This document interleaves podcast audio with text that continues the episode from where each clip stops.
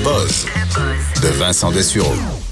Et euh, pendant qu'on parle du buzz, il y a une nouvelle de dernière heure qui vient de tomber dans la campagne fédérale. Je pense que c'est pas la semaine d'Andrew Scheer. Non, il faudra voir les impacts de ça, mais Globe and Mail a sorti la nouvelle comme quoi Andrew Scheer, le chef conservateur, a, la double nationalité canadienne et américaine.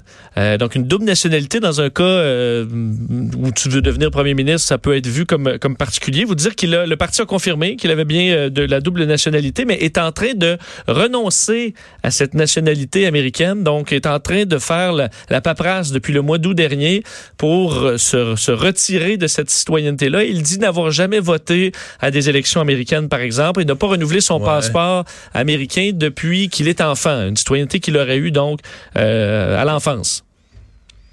T'es sûr qu'il devrait y renoncer? Ben, C'est pratique. Ben moi je me dis mm, une fois que tu l'as.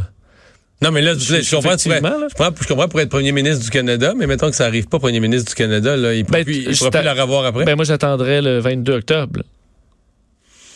Euh, D'ailleurs, c'est que les que c'est conservateurs. pas sûr qu'il va gagner, là. C'est pas sûr. D'ailleurs, les, les conservateurs avaient critiqué, entre autres, euh, Stéphane Dion et Thomas Mulcair, qui a la citoyenneté française aussi. Euh, une non, pas française. Ouais. Euh, oui, Ouais, française, bon, c'est ça. Alors là, la dou- double citoyenneté, c'était déjà fait taper dessus par les conservateurs pour ça. Alors, Michael Ignatieff, là, qui avait travaillé des, quasiment toute sa vie aux États-Unis, à l'Université Harvard, est-ce qu'il y avait, peut-être qu'il y avait bonne question. Enfin.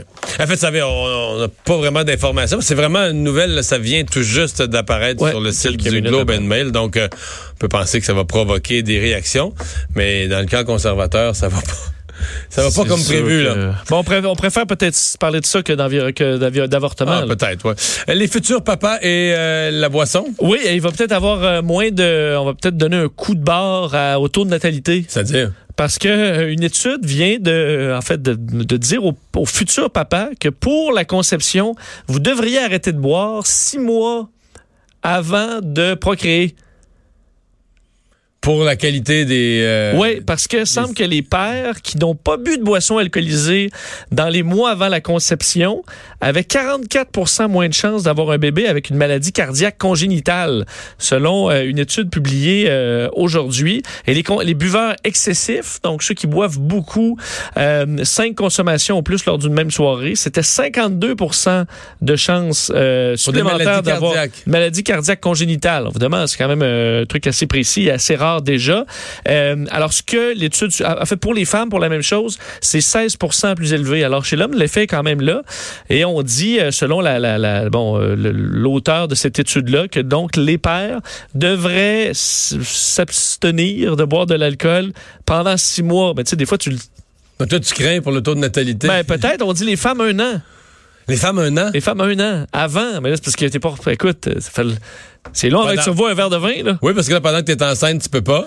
Tu peux Pendant que très peu. Très peu. Pendant que t'allaites, même affaire. plus- Exact. Fait que je veux dire, euh, votre coupe de future mère rouler des yeux, là. Ouais, parce que mettons, qu'une- mettons une mère qui va avoir trois enfants là, sur une période de. Mettons des enfants aux deux ans, c'est quasiment une, décennie de ta vie que tu prends pas d'alcool. là. Peut-être mieux vous achever un vignier tout de suite. en profiter, là. Les services au volant les plus lents, Oui, as-tu remarqué, as-tu l'impression que les services au volant, c'est plus lent? je sais pas. Ouais, moi, moi, oui, là. Moi, je fais beaucoup de routes. que Ah ouais? je, je- il me semble que oui, pas mal. Et euh, j'ai raison. Il faut dire aux États-Unis, selon euh, euh, le, le, un- euh, le- le magazine QSR qui est sorti, ils ont fait 1500 visites dans 10 chaînes de restauration rapide aux États-Unis pour les mettre en ordre. Ce qu'on se rend compte, c'est que dans les dernières années, le temps moyen a augmenté de 20 secondes.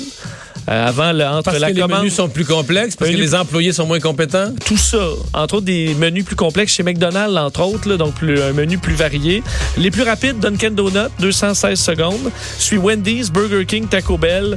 Euh, on a euh, que PFK, Arby's, McDonald's avant-dernier. Et McDonald's avant-dernier? Avant-dernier. Et dernier? Et Chick-fil-A, qu'on n'a pas ici, là, le poulet, qui ont, eux, ont tout fait pour essayer de- de- de- d'accélérer, mais ça marche pas. Alors sachez-le, si vous trouvez ça long, c'est normal, c'est plus long que. Mais c'est années erreurs passées. aussi. Moi, j'en ai un, entre autres, sur mon chemin. Je ne le nommerai pas par charité, là. Mais, pas facile. euh, ben, c'est une loterie, là. Il y a ce que tu as commandé, puis il y a ce que tu as. T'es pas difficile, tu manges ce que tu as, mais c'est rarement exactement ce Ben, que tu as Ça, commandé. tu t'en rends compte sur le milieu de la vin là, que t'as pas ce que Ouais. t'as. puis- Tu l'as- tu l'as dit. Hey, merci Vincent. Merci à vous d'avoir été là. À demain. Pour écouter cette émission, rendez-vous sur cube.radio ou téléchargez notre application sur le Apple Store ou Google Play.